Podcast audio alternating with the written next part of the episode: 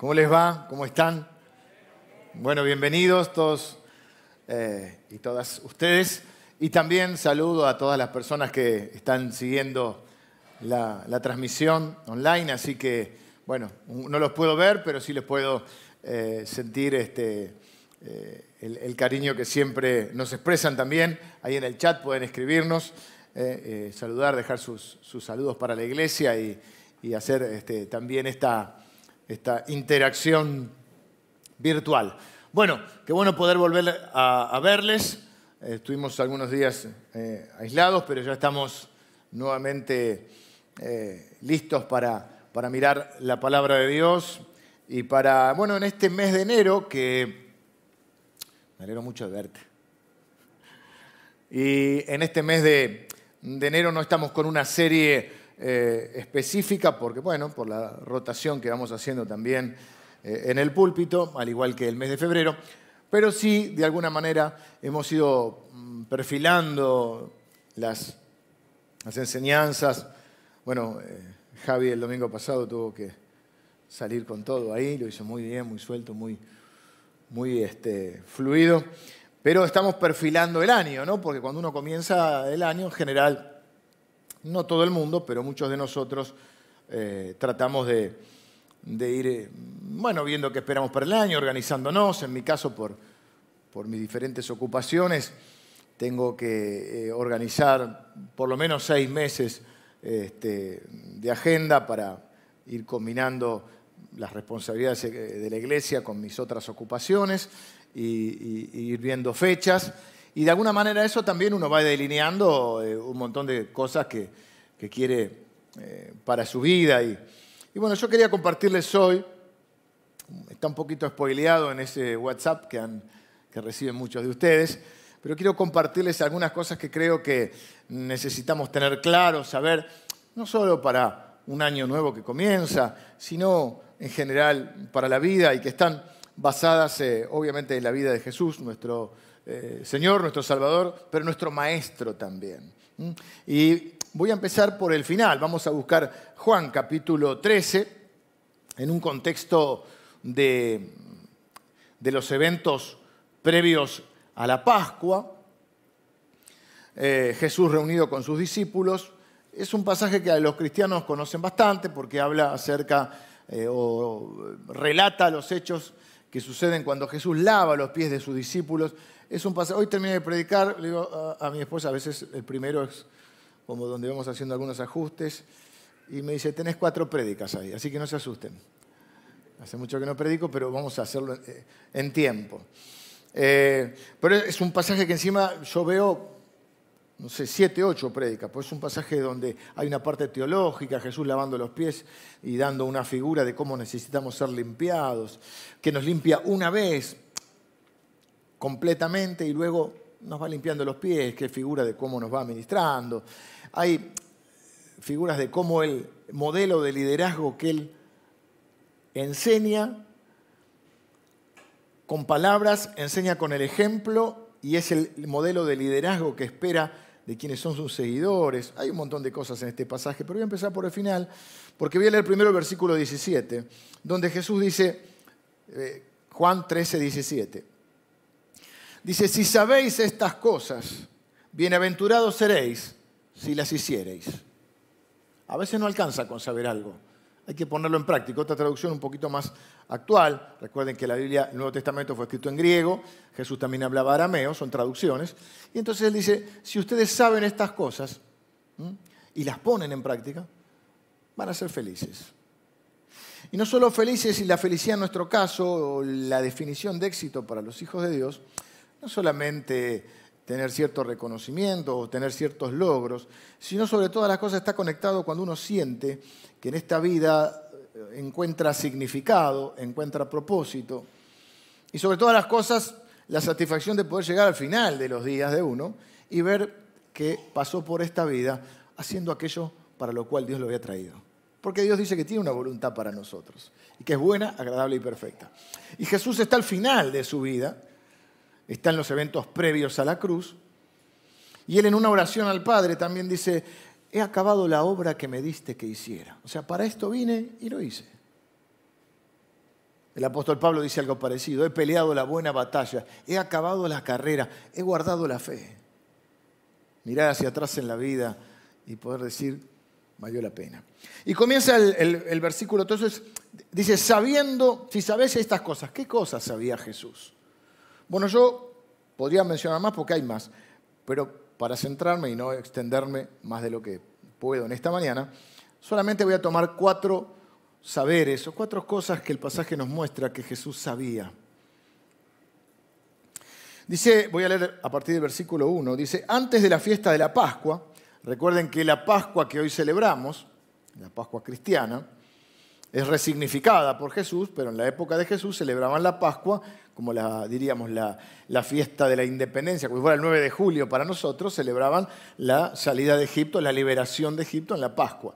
Habían mataban un cordero, después Jesús viene a ser ese cordero mm, que nos da una liberación definitiva. Entonces, en, los eventos de esa Pascua, Jesús dice, sabiendo, el primer sabiendo, sabiendo Jesús que su hora había llegado para que pasase de este mundo al Padre. Quiere decir, sabe que va a pasar por la cruz, que va a vencer al pecado, a la muerte. Satanás va a resucitar y va a volver al Padre. Sabiendo que su tiempo había llegado, como había amado a los suyos que estaban en el mundo, los amó hasta el fin.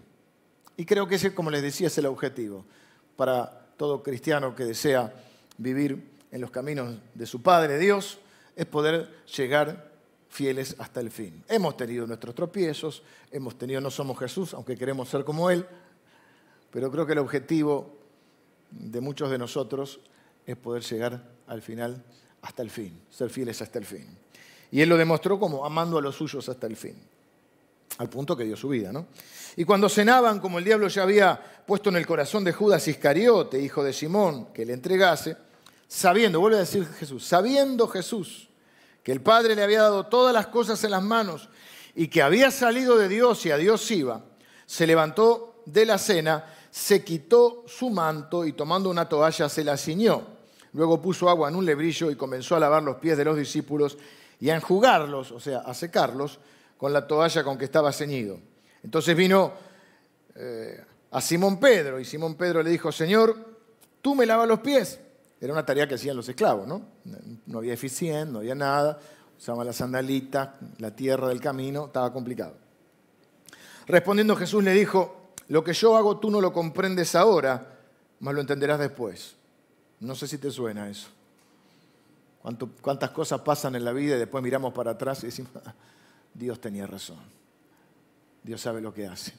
Pedro es un, uno, uno de los nuestros sino Él, Él igual a nosotros. Me hace acordar mucho porque Pedro que dice, no me lavará los pies.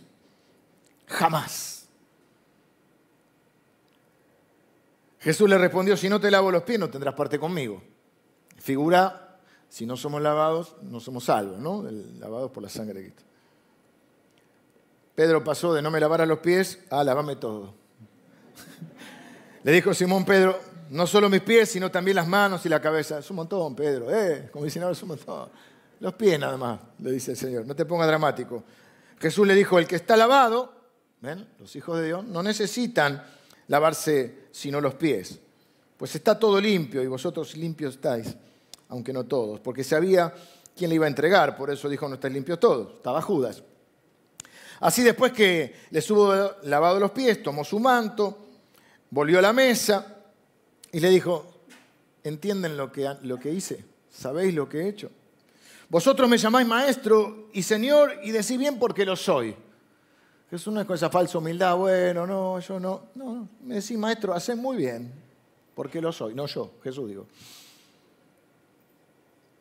Pues si yo, el maestro, he lavado vuestros pies, vosotros también debéis lavado los pies unos a otros, porque ejemplo os he dado. Por eso es maestro, porque enseña y porque lo respalda con los hechos. Porque ejemplo os he dado, para que como yo he hecho, vosotros también hagáis. Eso es lo que espero de ustedes, dice Jesús. De cierto os digo, el, siervo no es mayor que su Señor, ni el enviado es mayor que el que le envió, o sea, nos habla como somos enviados, y dice, si sabéis estas cosas, seréis bienaventurado. ¿Qué cosas sabía Jesús que permitieron ser fiel hasta el final y vivir esta vida de bienaventuranza? La vida como una aventura y que te vaya bien en la vida, en la aventura de la vida, eso es ser bienaventurado. Número uno, Jesús sabía quién era, Jesús conocía su identidad. Jesús dice, sabiendo Jesús que había, voy a cambiar un poco el orden, Jesús sabiendo que había salido de Dios y a Dios iba. Nuestra identidad está dada por nuestro origen, ¿eh? saber quiénes somos.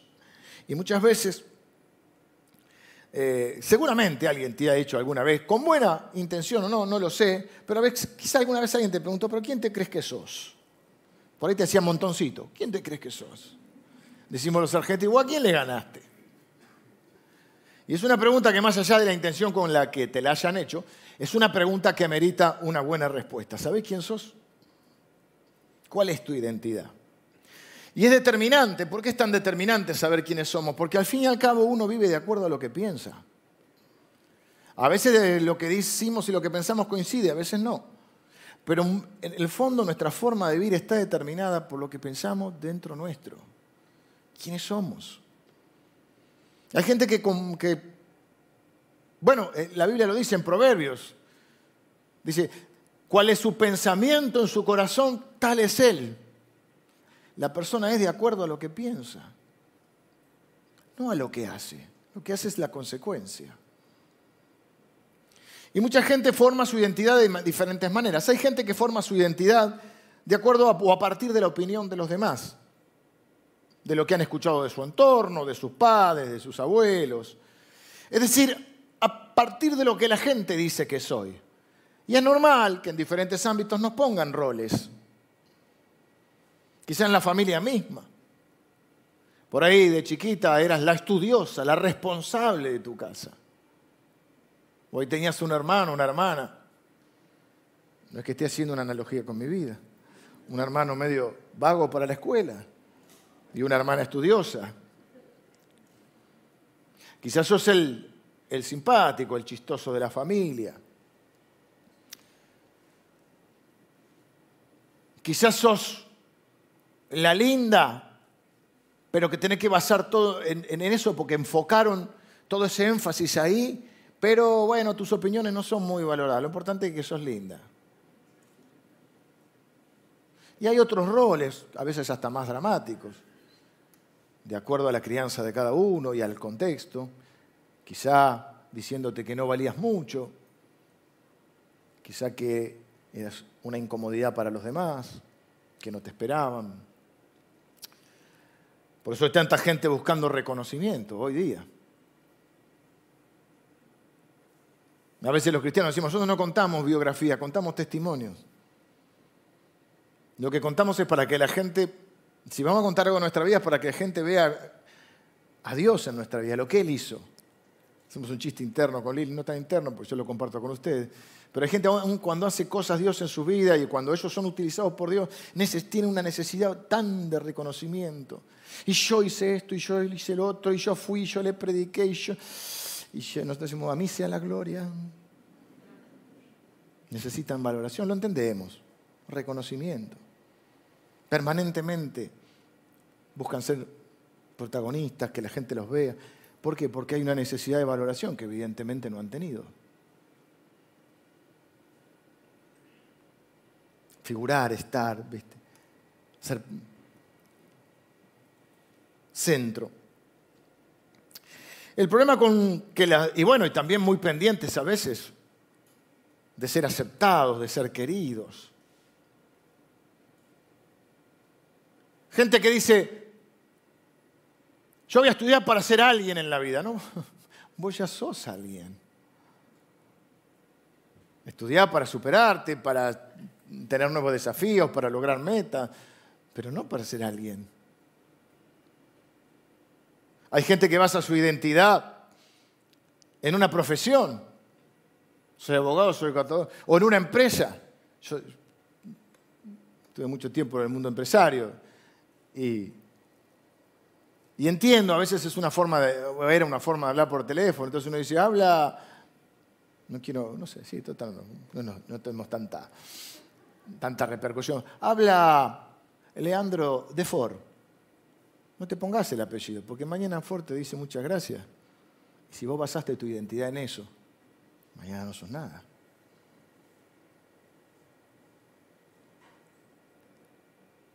El problema de la opinión de los demás o, o, de si uno forma su identidad en base a lo que los demás piensan es que siempre la opinión de la gente es limitada o errónea o limitada porque nadie te conoce tanto. Es decir, es una información subjetiva además, porque depende de la opinión de alguien. Vos le podés preguntar al papá y la mamá y quizá que mencionen una característica distintiva de su hijo y quizá dan dos características diferentes, porque todos tenemos una opinión subjetiva. Nadie te conoce completamente, qué pensás, qué sentís, cuáles son tus deseos, anhelos, motivaciones. De paso, los que somos papás o mamás, tenemos que tratar de conocer a nuestros hijos, no solo darles consejos y, y guiarlos, que es nuestra tarea, escucharlos también. A veces empiezan a contar algo, no tienen muchas veces ganas de contar y cuando justo tienen ganas de contar, apenas empiezan lo interrumpimos para corregirlo o para decirle lo que tiene que hacer antes de que termine hablar. Escuchadlo. ¿Cuáles son sus miedos? ¿Cuáles son sus temores? ¿Cuáles son sus inquietudes? ¿Sus motivaciones? Otras personas forman su identidad basándose en su propia opinión de quiénes son. Y también pasa lo mismo, no deja de ser una opinión subjetiva y sigue estando basada en información errónea o parcial. Incluso a veces sacamos conclusiones en base a hechos que han ocurrido en nuestra vida, que nos han marcado y que quizá hemos sobredimensionado. Aprovecho las vacaciones para leer un poco y leo, trato de leer mm, eh, literatura que no tenga que ver específicamente con nuestro ámbito, con lo religioso, para oxigenar mi mente, enriquecerme con otras cosas. Eh, este año, no, el año pasado leí un libro, entre otros, medio chiquito, un libro de Miguel de Unamuno, escritor siglo pasado. Y hay una, un pequeño libro, una pequeña novela que se llama Abel Sánchez. No sé si alguien lo leyó. No sé si les gusta la lectura, es un buen hábito. Eh, es un libro pequeño. ¿Por qué lo menciono? Hay un juego en el libro, transcurre a principios del siglo pasado, España. Eh, bueno, después se les estaba Javi exiliado en otra parte de España, cuando viene la guerra civil. Y él escribe este libro donde hay un juego entre Caín y Abel, porque son dos amigos. Él es Abel Sánchez. El amigo, también es una tragedia, no le voy a spoilear el libro porque por ahí alguno tiene ganas de leerlo. Pero ¿qué quiero poner como ejemplo este libro? Porque ocurre una cosa, el, amigo comienza a conformarse un prejuicio ¿Saben lo que es un prejuicio? Un preconcepto, un juicio previo. Y todo lo que sucede, todos los hechos de su vida, sobre todo en relación, son dos amigos, amigos desde pequeños. Él los empieza a pasar por ese filtro, por ese tamiz. Entonces, él llega a esta conclusión a este prejuicio. Abel tiene suerte y yo no. A él todos lo quieren, a mí no. Él es el, el que a la gente le agrada, a mí no. A él le sale todo redondito, a mí no. Entonces, cada hecho que sucede, como en la vida, cosas que te salen bien, cosas que te salen mal, él siempre lo pasa por ese filtro. Entonces comienza a, meterse dentro suyo y a autoconvencerse de que este punto, de esto es así. Y el otro, el otro, el, otro personaje, Abel Sánchez, tiene problemas como todo el mundo, le salen cosas bien, cosas mal, pero él tiene este preconcepto. Entonces dentro suyo comienza a ver, a compararse, y empieza a ver, que es muy común la comparación, y empieza a, a desarrollar una envidia que lo lleva, bueno, a una tragedia. Me estoy spoileando, pero bueno. Igual es, enriquecedora la lectura. ¿A qué voy? Él pasa todo por esta opinión. Y hay gente que arma su identidad de acuerdo a esto. Yo no tengo suerte en la vida. El día que yo haga sopa voy a tener un tenedor. Y entonces todos los hechos, cuando le sucede algo que lo frustra porque no sale como esperaba, ves, yo no tengo suerte. En la... Todo hecho sirve para confirmar su preconcepto o su teoría, pero no cuenta las otras. ¿Me explico? Y entonces así hay gente que, por, un por ejemplo, puede ser un hecho del pasado, un error que cometiste, una oportunidad que dejaste pasar, algo que decís, ¿cómo me equivoqué? Y quedás enganchado ahí.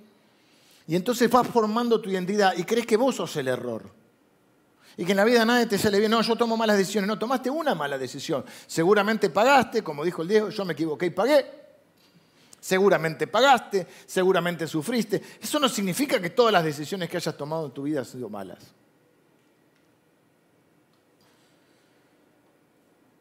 Que hayas cometido un error no te convierte en un error. Otro ejemplo muy común es personas que se enteran que sus padres no los esperaban. Incluso a veces está el, chiste en la familia, por ahí.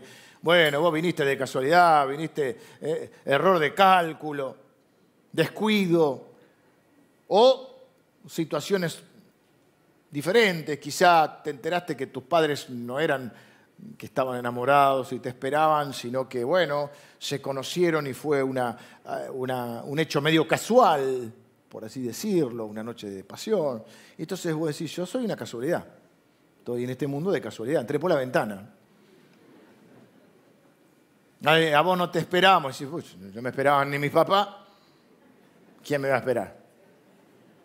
Si mi viejo no me... O te enteraste que por ahí no fuiste rechazado, no te querían tener. O si no me quisieron ni mi viejo, ¿quién me va a querer? Y eso va haciendo dentro tuyo, puede, puede hacer mella. Historias de abandono, de rechazo, Y en gran parte nuestra identidad está dada por todos los hechos que dieron eh, o que tienen que ver con, nuestra, con nuestro origen. Por eso la gente busca su identidad. Nosotros vivimos en un país que ha sufrido todo el tema de la dictadura y, la, búsqueda de la identidad de muchas personas que, no tenían su identidad. De alguna manera eh, necesitan saber ese origen, ¿no? Es como una necesidad en los seres humanos.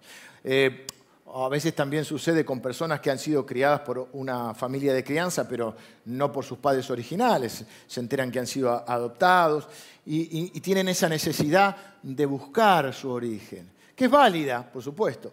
Y, mi pensamiento es que, que eso es totalmente, obviamente, totalmente válido, pero que fundamentalmente la paternidad o la maternidad es una función, no un título.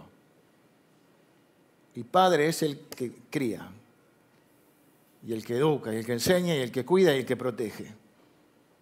Y madre lo mismo. ¿no? Pero gran parte nuestra identidad está dada por eso. Y eso es lo que dice la Biblia y eso es lo primero que quiero decirte. Jesús sabía que él tenía un padre, sabía quién era, no tenía que demostrarle nada a nadie, no hacía las cosas para que lo quieran, no tenía miedo de decir no y decir sí. Cuando a Pedro te voy a decir, mira Pedro, no, no te voy a, lavar todo.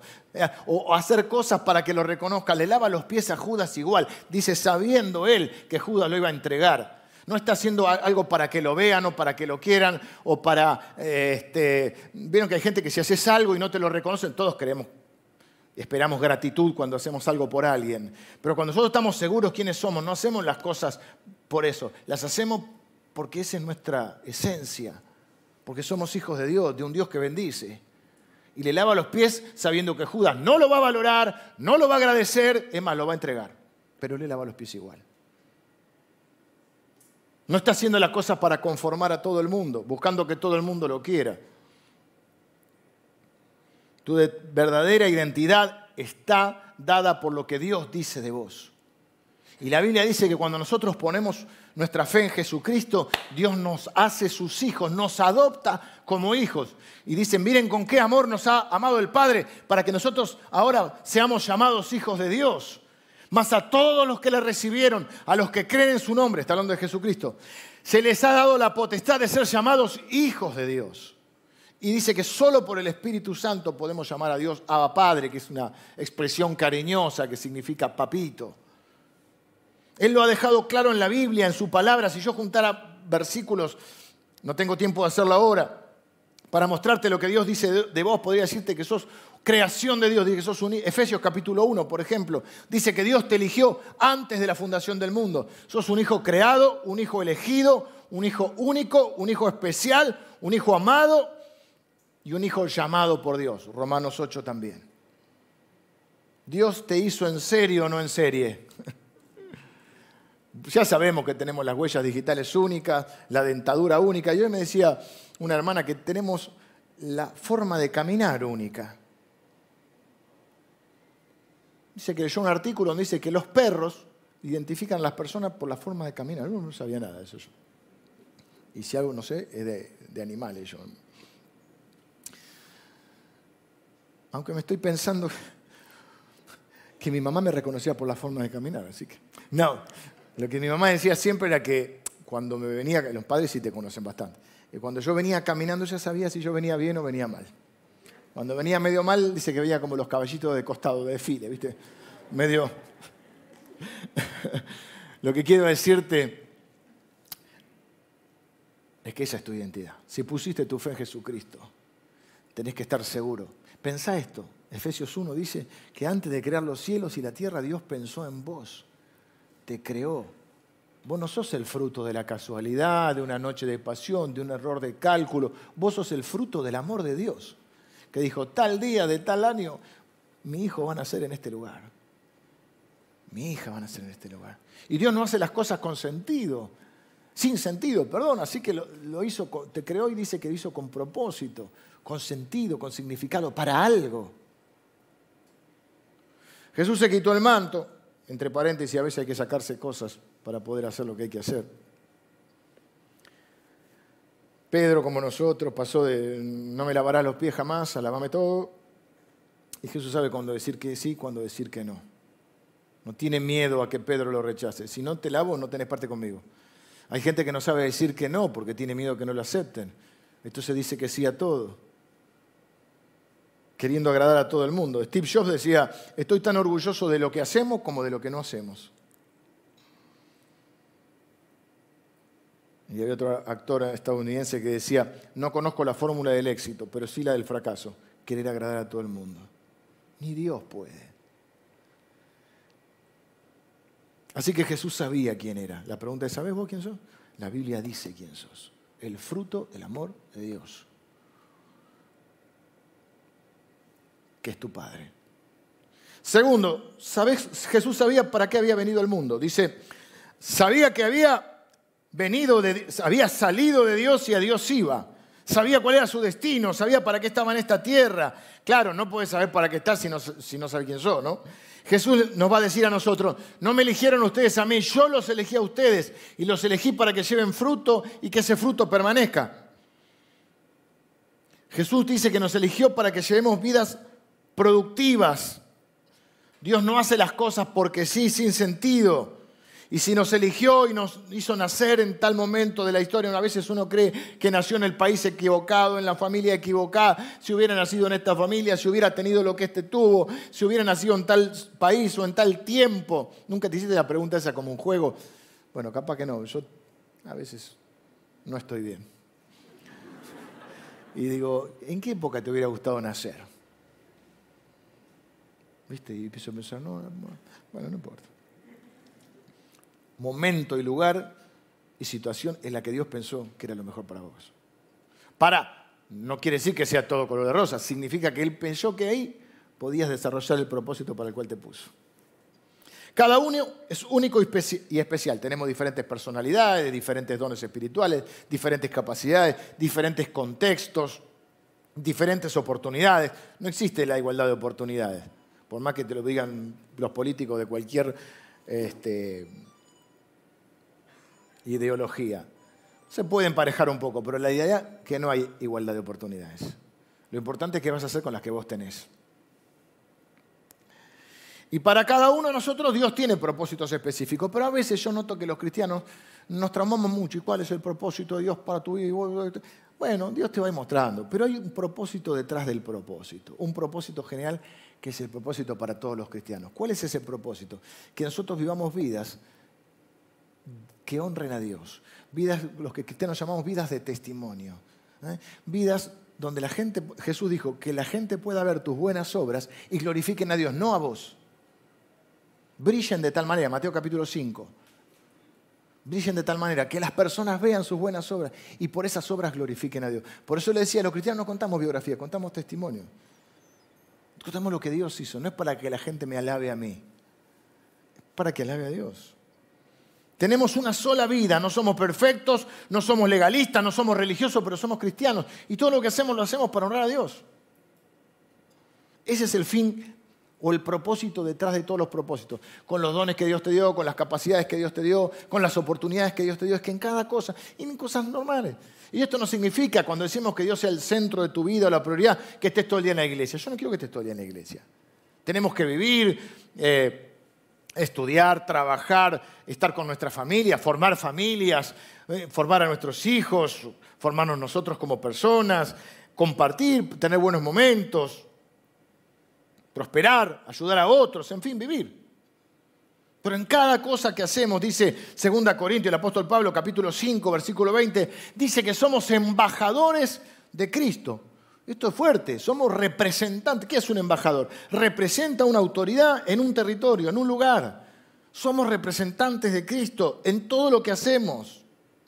Estamos representando a Dios. Cuando te comes un asado con tus amigos, cuando salís el sábado de la noche, cuando vas a la escuela, al trabajo, cuando manejas, oh, qué problema. A veces se me olvida un poco. En todo, todo es sagrado. No separamos la vida en el domingo donde nos vestimos de, cristianos. Tenemos un lenguaje para el domingo, hablamos en Reina Valera 60, oh sí, oh tú, Padre, vosotros, y después salimos a la calle. Y... Colosenses 3, 17 me encanta. Dice, todo lo que hagan o digan, hechos y palabras, háganlo como representantes del Señor si están trabajando, estudiando, divirtiéndose con amigos, pasando tiempo en familia. Todo lo hacemos sin olvidar. No quiere decir que por eso dije, no somos legalistas, no somos religiosos, no somos santunos, pero somos cristianos.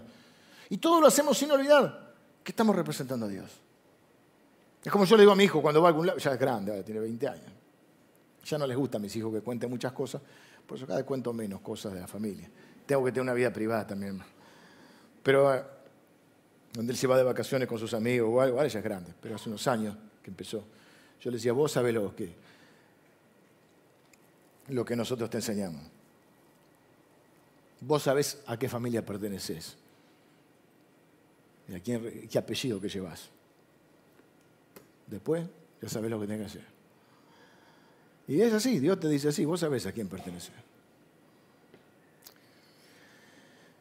Por eso es capaz de lavar los pies a Judas que no se va a arrepentir, no se va a convertir, pero Jesús le lava los pies igual. ¿Por qué no lo hace por Judas? Lo hace por quién es Él. Lo hace por Judas, pero si no lo hace por quién es Judas, sino por quién es Él. Ay, lo hice y no me lo agradecieron, ¿qué importa? El bien se hizo, no lo vio nadie, Dios lo vio. ¿O qué querías? Que te aplauda. Tanta necesidad a veces de reconocimiento, ¿no? ¿Para qué lo voy a hacer si no va a cambiar nada? Bueno, no sabes. Porque yo si nadie lo hace, y precisamente por eso, quizás una oportunidad, un momento sagrado para honrar a Dios. Y si todos lo hacen, precisamente por eso no hay que hacerlo.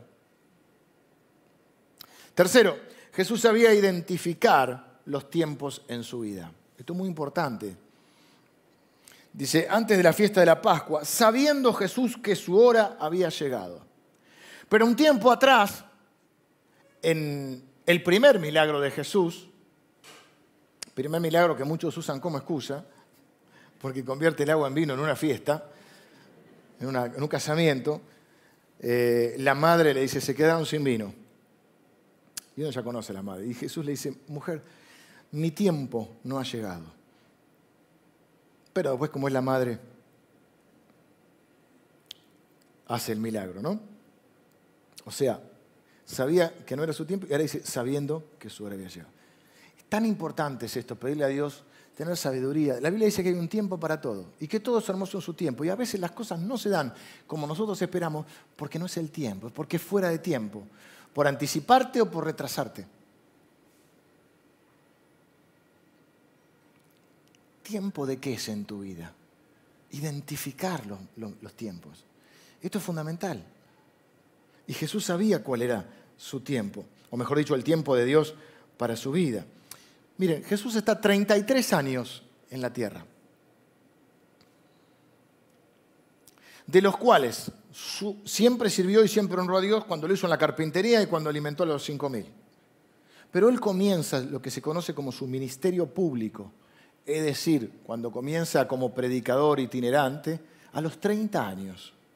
Hay gente que tiene 20 años y dice, yo ya estoy listo para ser, ir a las naciones. Bueno, puede ser, no lo sé. Pero no te, no te desesperes con los tiempos. Dios, Jesucristo, empezó a los 30 años. Y a los 33 murió. ¿Por qué no empezó a los 20? Si Jesús estaba más... A, los, a los 12 ya estaba sorprendiendo a los maestros de la ley. Y si ustedes saben lo que yo pienso, que todo lo que hacemos es sagrado. Así que es sagrado cuando estaba en la carpintería trabajando con su padre, y cuando estaba predicando, pero comienza su ministerio público a los 30 años. Nosotros estamos desesperados. Otra cosa, de esos tres años de ministerio público, ¿saben cuántos hizo, si juntáramos todos los eventos masivos? Veo que a los cristianos nos encantan los eventos masivos, ¿no? No está mal, pero no se puede vivir de eventos. Dios es un Dios de procesos, no de eventos. El proceso es todos los días. Es como esos que dicen, viste, las frases de colectivo me encantan a mí. O de camión, o de camiones atrás, viste. No mires, ¿cómo es? No mires mi progreso, mira mi trabajo. Todos queremos jugar, hoy recién acaba de ganar Nadal, el abierto de Australia. Todos queremos estar ahí cuando ser Nadal, cuando se saca la vincha. Pero juega de los cuatro años. Y el tío le hizo jugar con la mano zurda, no es zurdo porque dice que iba a tener más ventaja, ya un enfermo el tío también, ¿no? No es zurdo en la vida real. Eh, Jesús, si juntamos todos los eventos públicos en tres, de esos tres años de ministerio público, solo nos da un aproximado de seis meses.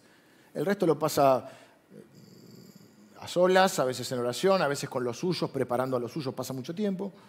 Pero estos eventos gigantescos, estos que, que son los milagros y no más de seis meses. O sea que relativamente, podríamos decir nosotros, en una mentalidad utilitaria de este siglo, decir, poco tiempo, para 33 años, ¿por qué no aprovechó más? Porque sabía cuál era el tiempo de Dios. Entonces una buena pregunta para tomar buenas decisiones es tiempo de qué mi vida es. A veces hay tiempo de prepararse, a veces hay tiempo de tomar determinadas decisiones, cambios, seguir en la misma no lo sé. Pero es importante esto.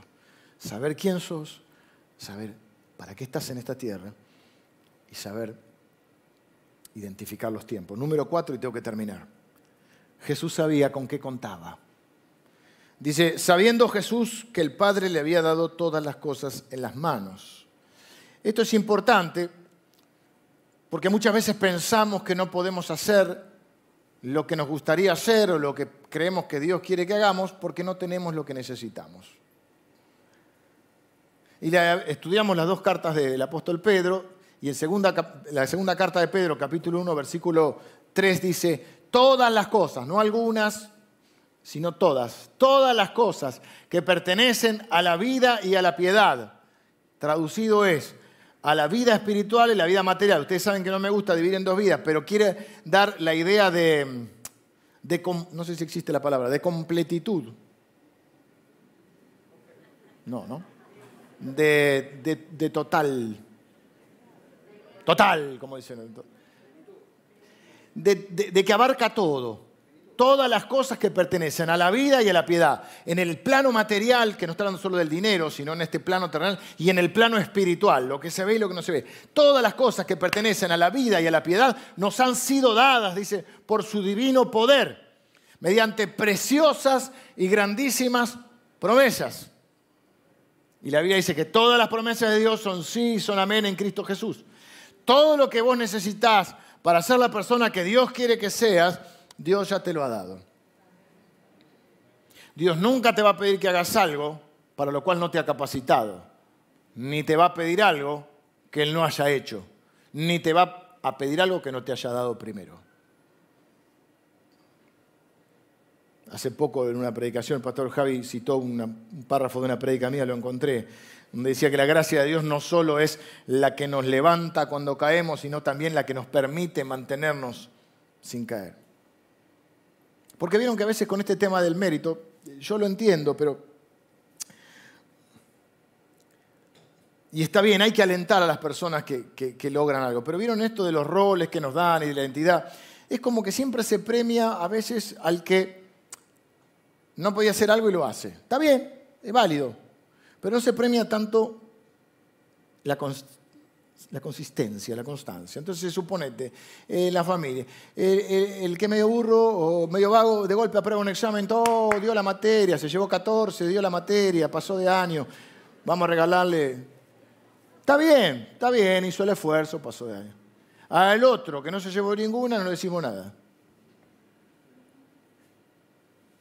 Oh, el hermano bajó 40 kilos. Está bien, hay que alentarlo. Bajó 40 kilos. Y el que siempre se mantuvo y comió sano. Nada. Que viene a la iglesia, eh, viniste a la iglesia, qué bueno, un domingo al año, eh, qué bien. Está bien, hay que alentarlo. ¿Y a qué viene todos los domingos?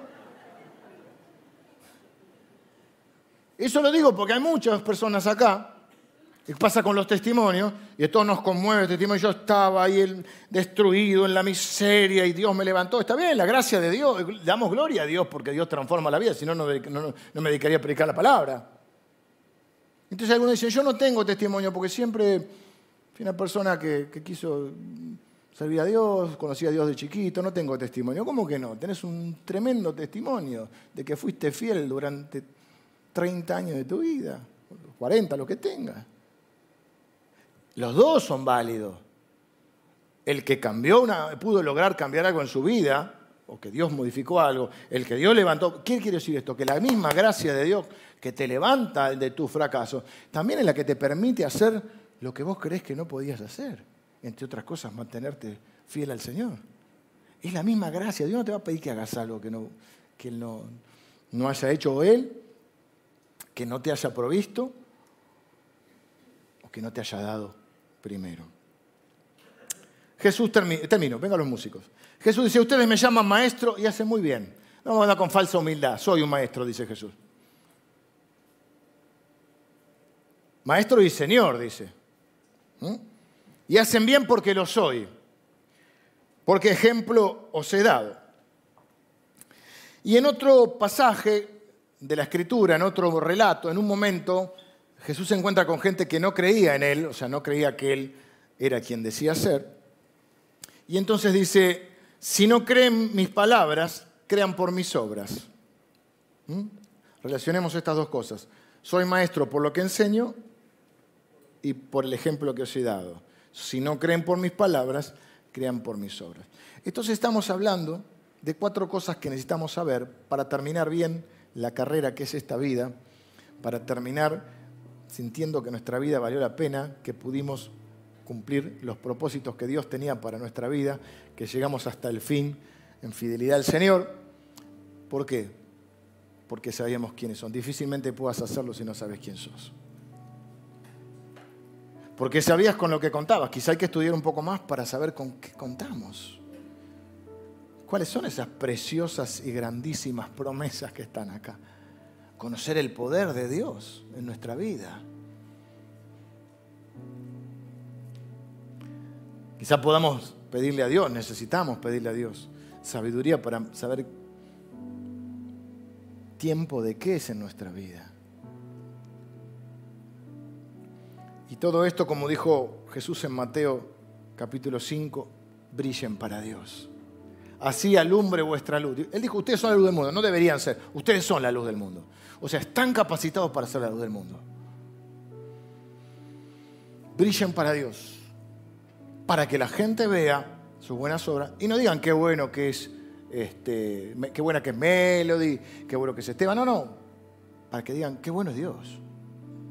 Yo lo conozco a este. Mira lo que Dios hizo en su vida. Entonces quiero terminar con algo que yo le llamo el nudo sagrado. Y que mi amigo Javier Ibarra pastor y amigo, se mandó un nudo espectacular. Le pedí un nudo, mira lo que me hizo. Una locura.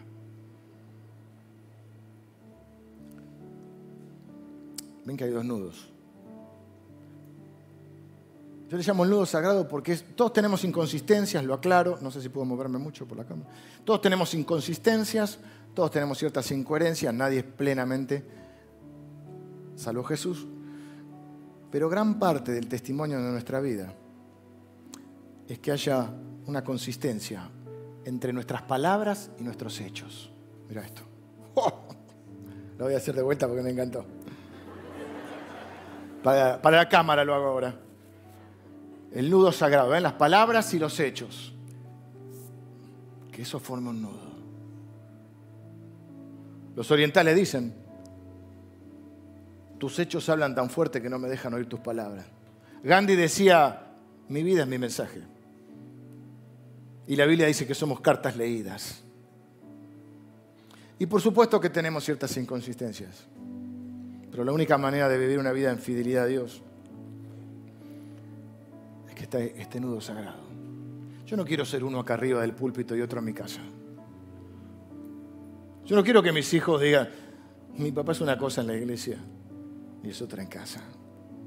Claro, me conocen como nadie, como mi esposa, mis hijos. Tu familia es la que más te conoce, ¿no? Y en tu casa saben si sos o no sos. Pero yo no quiero venir a vivir una apariencia. No me interesa. Es mucho trabajo, es muy desgastante. Y no tiene ningún sentido. Claro, no voy a venir en pantuflas y pijama acá. Claro que tengo ciertas cosas que necesito modificar.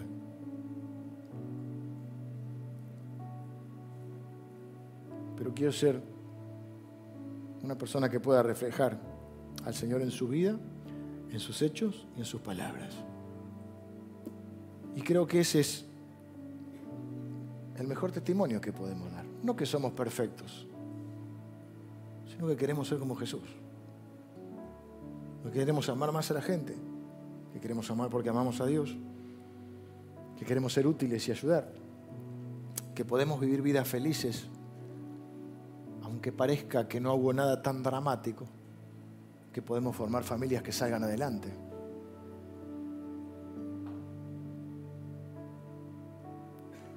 Que nuestros hijos puedan contar con un legado. ¿Sabe la diferencia entre legado y herencia, no? Herencia es lo que le dejas a él. Legado es lo que dejas en él o ella. Y lo que dejas en los demás, un legado. Para que entonces tu vida tenga significado, sentido y propósito. ¿Qué les parece si terminamos orando? Tenemos tarea para hacer. Tenemos tarea para achicar esta, esta distancia ¿no? que a veces hay entre la palabra y los hechos. ¿no? a, veces, no es de una track, sino que hay que ir achicando. Con la palabra de Dios, con la ayuda del Espíritu Santo, con la ayuda de los hermanos. No te enojes cuando alguien te marca algo, si es alguien que te ama. Te está ayudando a achicar esa diferencia. Eh, tenemos tarea, tenemos que, podríamos usar este tiempo para decirle, Señor, quiero identificar el tiempo en mi vida. ¿Tiempo de qué es? Quizá afirmar tu identidad. ¿Quién creo que soy? ¿Qué, dice la Biblia que soy? Puedes empezar por Efesios capítulo 1, por Romanos 8. Bueno, Romanos lételo todo. Vas a entender la mitad, pero está bueno.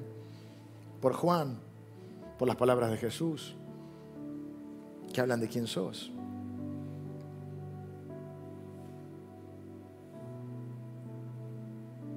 ¿Con qué cuento, Señor? Empezamos a marcar en la Biblia promesas de Dios. Todas las promesas que están en la Biblia son sí, amén en Cristo Jesús. Qué bendición es tener la palabra de Dios. Y qué bendición tener un Padre que nos da identidad y le da significado y sentido a nuestra vida. Vamos a hablar. Señor, yo en esta mañana bendigo a cada persona que está en este lugar. Cada persona en este lugar, Señor, que, que has tenido hoy la posibilidad de escuchar tu palabra. Señor, con honestidad he querido predicar tu palabra. Te pido que tu Espíritu Santo es el que haga la obra, que es el que hace la obra en los corazones. Señor, implante esta palabra, que esta palabra sea implantada en sus corazones y pueda traer fruto y que ese fruto permanezca. Gracias, Señor, porque no tenemos que hacer algo para que la gente nos ame o para sentirnos amados, sino porque sabemos que somos amados por ti. Con un amor eterno, incondicional, inmutable y perfecto. No hay nada que podamos hacer para que nos dejes de amar, ni nada que hagamos para que nos ames más, Señor. Vivimos seguros en tu gracia y en tu amor. Gracias, Señor, por, por darle sentido y significado a nuestra vida. Gracias por darnos todo lo que necesitamos para poder vivir en esta vida de la manera que te honre a ti, Señor. Ayúdanos a identificar los tiempos, Señor. en nuestras vidas. Para no llegar antes, para no llegar después. Y Señor, aquellas cosas, esos errores que hemos cometido, aún por eso también, Señor, eh, estamos confiando en tu palabra que dice que todo, todo, de alguna manera lo vas a usar para nuestro bien y para tu gloria. Bendigo a cada persona que comparte conmigo esta oración y tiene este deseo de vivir una vida que traiga honor a tu nombre. Señor, danos el poder, ya nos lo has dado, pero que se manifieste ese poder y esa sabiduría para poder hacerlo. Oramos en el nombre de Jesús. Amén. Que el Señor le bendiga, que tengan una linda semana.